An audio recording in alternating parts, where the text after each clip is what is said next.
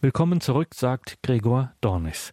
Die Kirche ist derzeit von Krisen heimgesucht. Viele sagen, diese Krisen seien zu einem Großteil auch hausgemacht und man hört die unterschiedlichsten Lösungsvorschläge. Auch die deutschen Bischöfe ringen um eine Bewältigung dieser Lage, insbesondere wenn es zum Beispiel um die Aufarbeitung des sexuellen Missbrauchs durch Kleriker und Angestellte im kirchlichen Dienst geht. Bei ihrer Frühjahrsvollversammlung 2019 haben die deutschen Bischöfe angekündigt, dies auf einem synodalen Weg erreichen zu wollen. Dieser Begriff synodaler Weg ist nicht alltäglich. Viele haben sich gefragt, was darunter zu verstehen ist. Ich hatte Gelegenheit, mit dem Trierer Kirchenrechtler Professor Christoph Ohli darüber zu sprechen.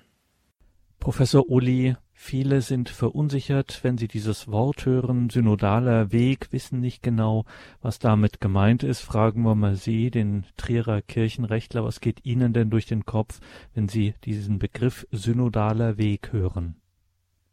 Wenn ich den Begriff synodaler Weg als Kirchenrechtler höre, kann ich sicher zunächst sagen, dass das kein Begriff des Kirchenrechts ist. Im Synode, Synodos meint ja Versammlung, Treffen oder auch wörtlich übersetzt gemeinsamer Weg. Und wenn man dann sagt synodaler Weg, ist das ja fast so, als würde man sagen, äh, wie ein weißer Schimmel. Also ich glaube, die Sprachwissenschaftler nennen das eine Tautologie.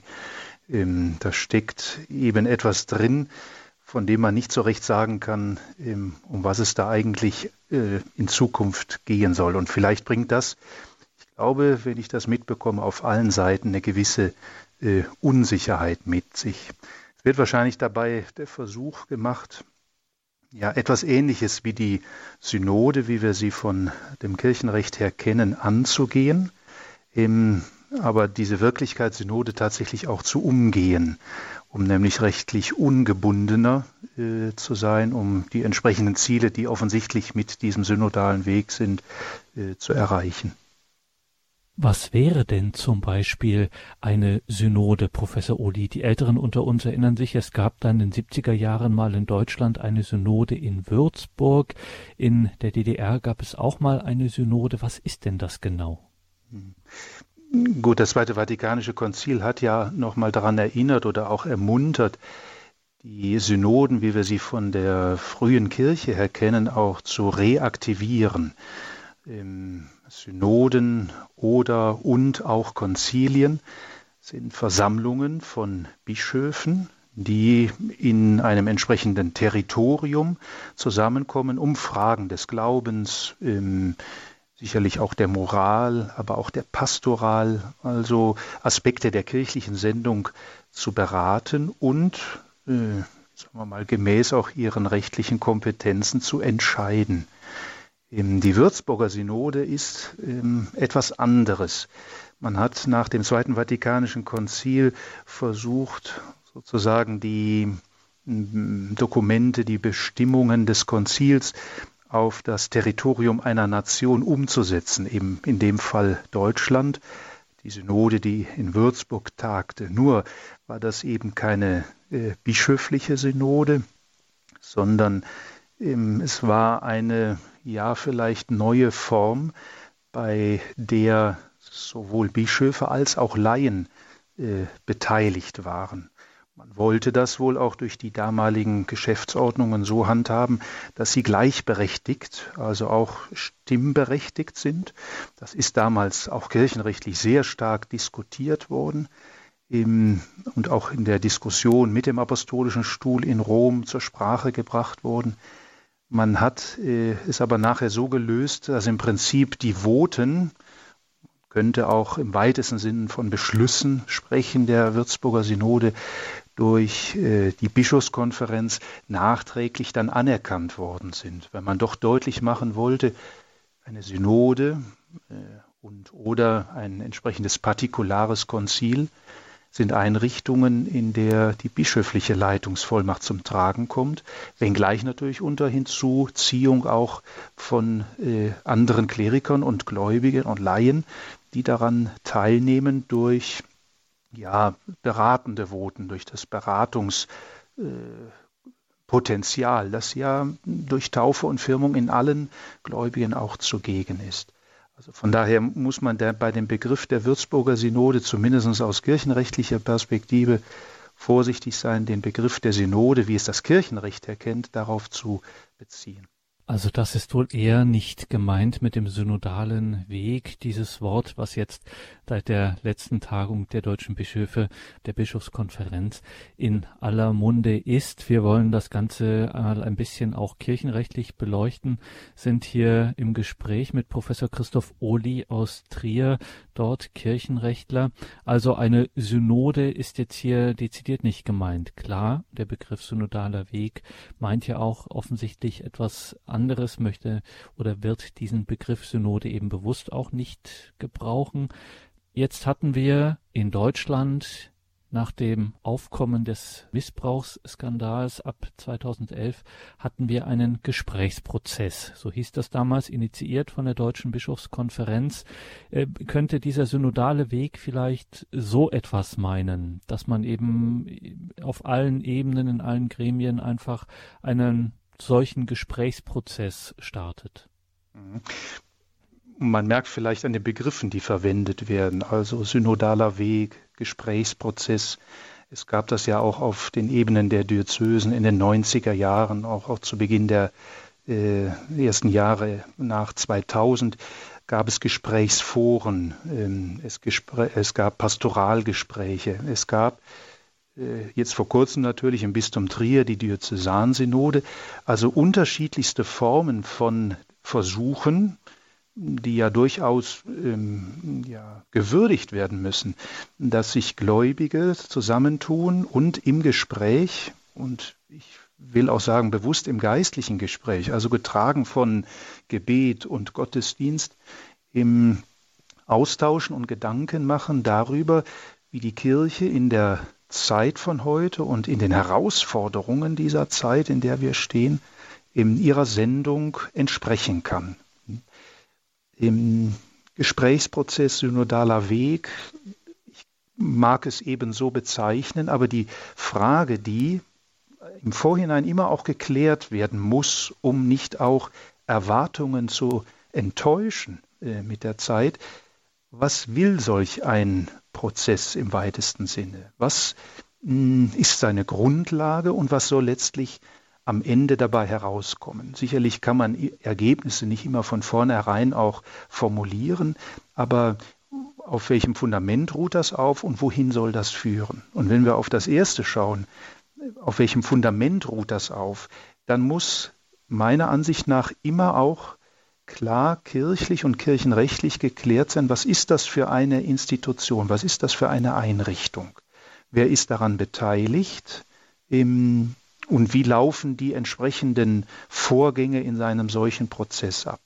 Und da plädiere ich immer dafür, gut, das kommt jetzt aus der, meiner Profession als Kirchenrechtler, sich an den kirchenrechtlichen Vorgaben, die wir im Hinblick auf Synoden, im Hinblick auf Beratungsorgane, im, im Hinblick auf beratende Institutionen auf Ebene der Diözese, aber auch auf der Ebene zum Beispiel der Bischofskonferenz einer Nation haben, sich daran auch wirklich zu halten.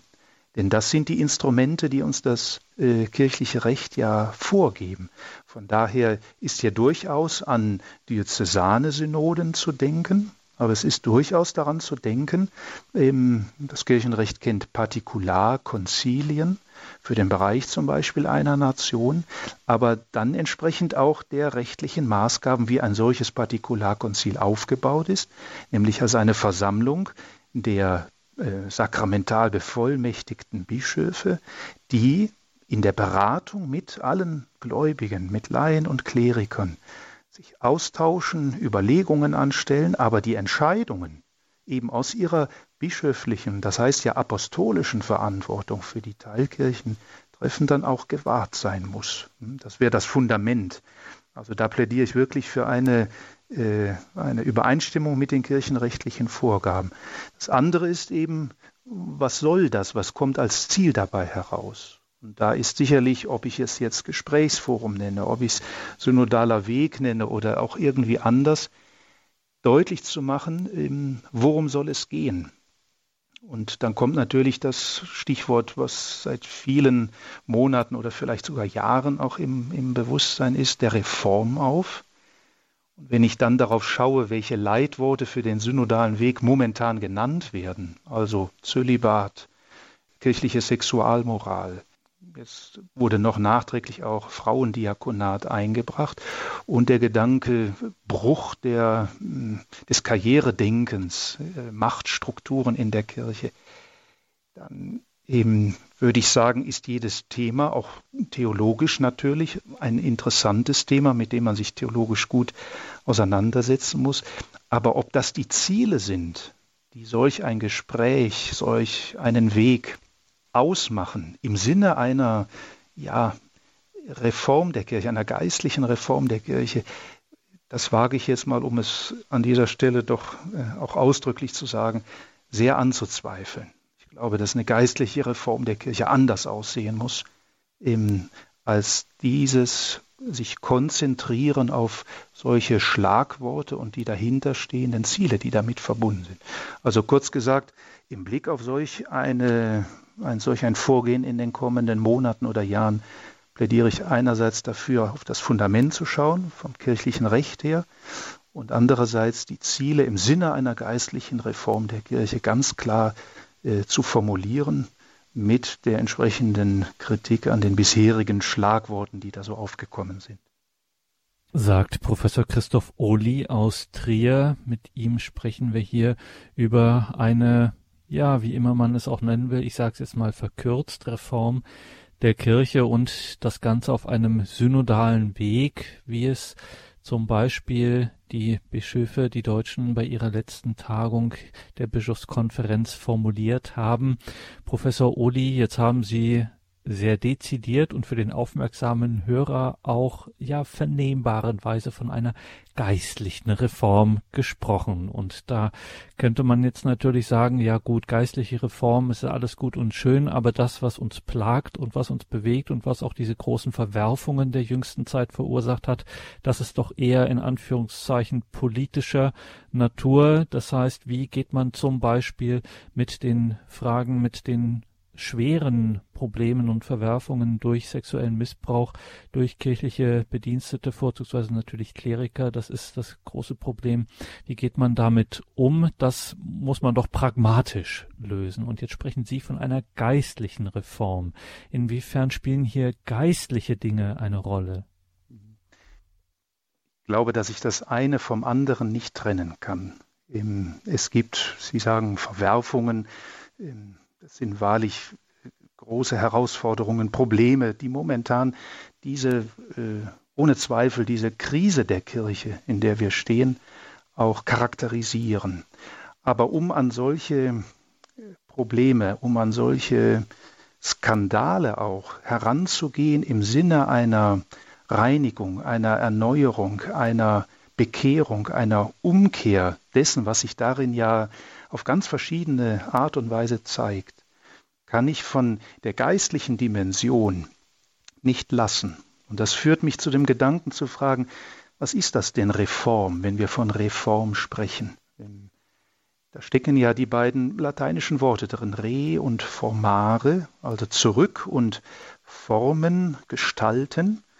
Das heißt übersetzt eigentlich die Rückfindung der Urform. Die Kirche muss in ihre Urform zurückfinden. Und wer oder was ist die Urform der Kirche? Und das ist Jesus Christus. Ich glaube, dass wir ähm, aufpassen müssen, Sie nannten eben auch den Begriff politisch, kirchenpolitisch, ähm, dass wir in den vermeintlich äußeren Dingen nicht stecken bleiben und sagen, wie finden wir jetzt Lösungen, ähm, dass wir Entscheidungen treffen, dieses oder jenes in oder an der Kirche zu ändern. Das kann nur gut gehen. Und das haben, glaube ich, die großen Reformbewegungen der Kirchengeschichte immer wieder zeigt, gezeigt, wenn wir uns bei diesem Tun an der Urform an Jesus Christus orientieren. Und das nenne ich geistlich im Sinne von bereit zu werden, in der Kirche auf das Wort Gottes und seine Herausforderung zu hören. Damit ist die Haltung des Gehorsams verbunden. Also zu fragen, Herr, was ist es, was wir in dieser Stunde der Kirche tun sollen, nach deinem Willen? Was ist es, was wir in deinem Sinne für deine Kirche? Es ist ja nicht primär erst einmal unsere Kirche, es ist die Kirche des Herrn. Was sollen wir hören? Also dieses Hören, dieses Gehorsamsein gegenüber dem Wort Gottes.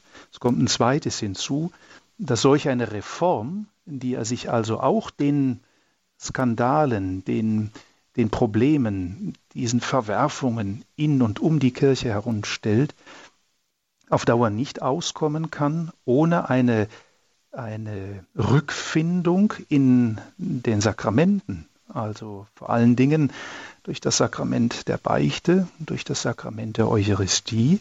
Das heißt, die persönliche Begegnung mit Christus als das Zentrum, den Kern dessen, was die Kirche ist, herauszustellen.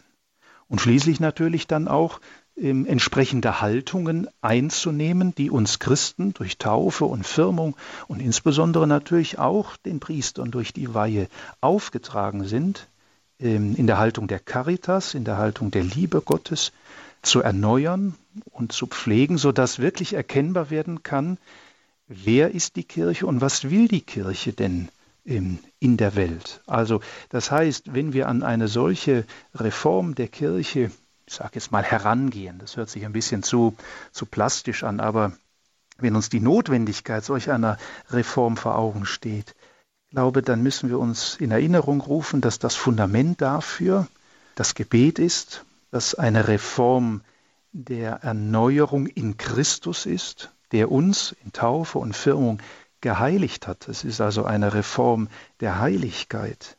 Und ich glaube, darin wird dann auch deutlich, dass wir in der Geschichte der Kirche erkennen können, dass die Heiligen immer die wahren Reformer der Kirche gewesen sind, die nicht so sehr auf das Äußere zunächst geschaut haben, sondern sich in ihrem eigenen Herzen um diese Reform, um diese Erneuerung in Christus bemüht haben, mit dem Wort Gottes, mit den Sakramenten und da heraus auch der Kirche in ihren Herausforderungen und zum Teil auch wirklich großen Problemen und Verwerfungen eine Hilfe geworden sind. Also von daher würde ich sagen, ist eine, die, die geistliche Dimension einer Reform die Voraussetzung dafür, dass wir solche Skandale, solche Probleme, wie Sie sie auch genannt haben, vor allen Dingen den Skandal des sexuellen Missbrauchs in der Kirche, auch wirklich grundlegend angehen können und damit auch zu einer Erneuerung der Kirche beitragen, die erkennen lässt, das, was da geschehen ist, in, in dem Skandal zum Beispiel des sexuellen Missbrauchs, ist im Prinzip eine, eine Eiterbeule an der Kirche. Es ist eine Verzerrung der Botschaft, damit natürlich auch des Priestertums, von der, vom Evangelium, von der frohen Botschaft unseres Herrn Jesus Christus. Eine Verzerrung, die sich so stark gegen Menschen, gegen junge Menschen richtet, man wirklich sagen kann, wie es auch äh, Paul VI. oder jetzt auch kürzlich noch wieder Papst Franziskus eben ausgedrückt hat, dass das ein Anzeichen dafür ist, eben, dass der Hauch des Satans in die Kirche eingezogen ist, der der Urgrund solchen äh, bösen Verhaltens oder solcher Handlungen darstellt, die eben davon wegführen wollen, von dem, was uns Gott in Jesus Christus und in seinem Evangelium geschenkt hat. Von daher würde ich beide Aspekte einer Reform zusammenbringen. Diese geistliche Dimension und dann eben die Auswirkungen in das, was momentan uns da sehr stark vor Augen steht. Auch im Sinne von Heil und Heilung und Erneuerung und Reinigung, die die Kirche und man muss es auch ausdrücklich so sagen, sicherlich viele Priester da in der Richtung besonders bedürfen. Und jetzt höre ich das auch einigermaßen erleichtert und es ist wohltuend, durchaus das zu hören, denn für viele, viele, viele Gläubige, die nicht im kirchlichen Dienst sind, auch nicht Geweihte, also in Anführungszeichen nur Getaufte, haben es derzeit nicht gerade leicht. Und sie klagen darüber, dass sie von einem ernsten Leiden betroffen sind, nämlich von einer sehr aufgeheizten Grundstimmung gerade innerhalb der Kirche, auch was von außerhalb, wie die Kirche angegriffen wird, wie die Gläubigen selber tatsächlich auch sich zum Beispiel am Arbeitsplatz ähm, wirklich ganz äh, massiv Fragen gefallen lassen müssen, so nach dem Motto, in dem Verein bist du noch drin. Jetzt müssen wir mal den Priester Christoph Ohli fragen und nicht nur den Professor für Kirchenrecht, auch mal den Priester Christoph Ohli. Was mache ich denn in dieser Situation, äh, wenn ich nicht resignieren will, wenn ich nicht zum Beispiel aus der Kirche austreten will, sondern wenn ich äh, sage, das ist mein Glaube, meine Kirche, äh, was raten Sie mir? Mhm glaube, dass wir sehen müssen, ich kann nicht an Gott, ich kann nicht an Christus, an den Mensch gewordenen und für mich gekreuzigten und auferstandenen Sohn Gottes glauben, ohne die Kirche. Denn, wie der heilige Paulus ja sagt, die Kirche ist der Leib Christi. Die Gläubigen gehören durch Taufe und Firmung so sehr zu ihm, dass ich meinen Glauben an ihn nicht von dieser Gemeinschaft der Glaubenden, von der Gemeinschaft der Heiligen, wie es das Glaubensbekenntnis sagt, also die in Christus geheiligt sind, im trennen kann. Und dieses Bewusstsein, dass ich mit Christus auch zugleich mit der Kirche verbunden bin, bringt viele Momente der Freude, der Zuversicht, dieses ähm, familiären Bewusstseins zusammen.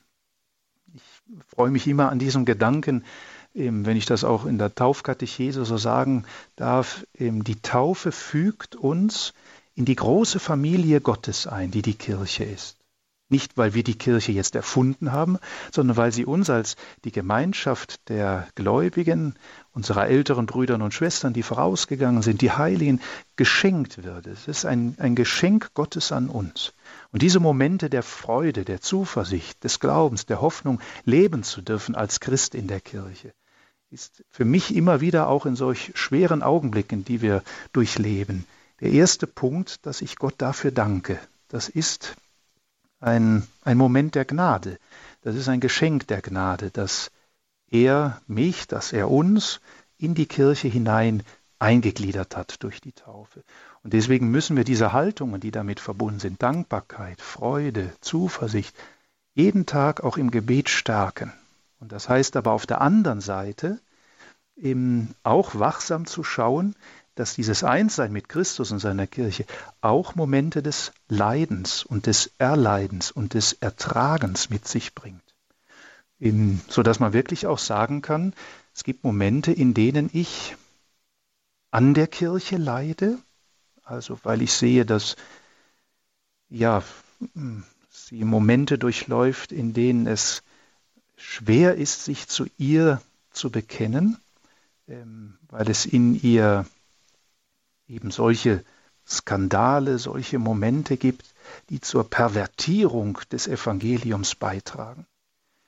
Und dass es auch schwer ist, zu ihr zu stehen, zum Beispiel, wie Sie sagten, am Arbeitsplatz oder unter Freunden, wenn einem das dann sofort entgegenkommt, was, du bist noch dabei und über die Kirche gesprochen wird, dass es einem wirklich wie so ein Stich ins Herz ist.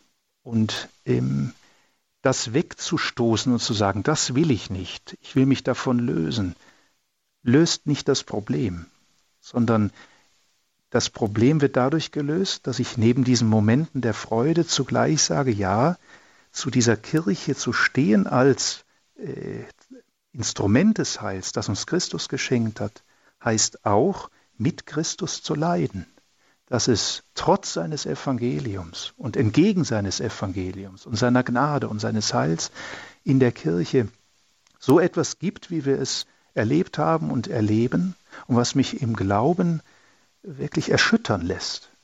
Und dennoch ich weiß und im Glauben auch zum Ausdruck bringe, Jesus Christus ist der Erste, der seine Kirche nicht verlässt, der also zur Kirche dazu steht, weil es eben seine Kirche ist und weil es die Menschen sind, für die er Mensch geworden ist, für die er gekreuzigt wurde und auferstanden ist.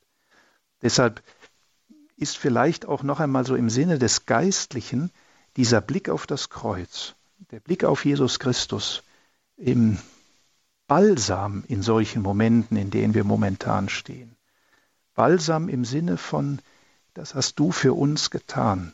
Und du hast das auch für alle Sünden getan, die in der Welt und vor allen Dingen auch in der Kirche äh, vollzogen werden. Du hast dich nicht davon abbringen lassen, für uns Menschen das zu tun, dich ganz und gar hinzugeben, bis zu diesem letzten Atemzug, der da sagt, und es ist vollbracht. Also auf Christus schauen heißt, ihm im Glauben und damit auch seiner Kirche treu bleiben und gleichzeitig sich von ihm verwandeln zu lassen, dass solch eine Erneuerung, solch eine Reform der Kirche geschehen kann. Deshalb ist mir dieser geistliche Aspekt so wichtig. Und ich sage es noch einmal, der nicht wegführen soll von der Aufarbeitung, von der Lösung, von dem sich Stellen dieser Probleme, dieser Skandale, die dazu beigetragen haben, das Evangelium wirklich zu verzerren.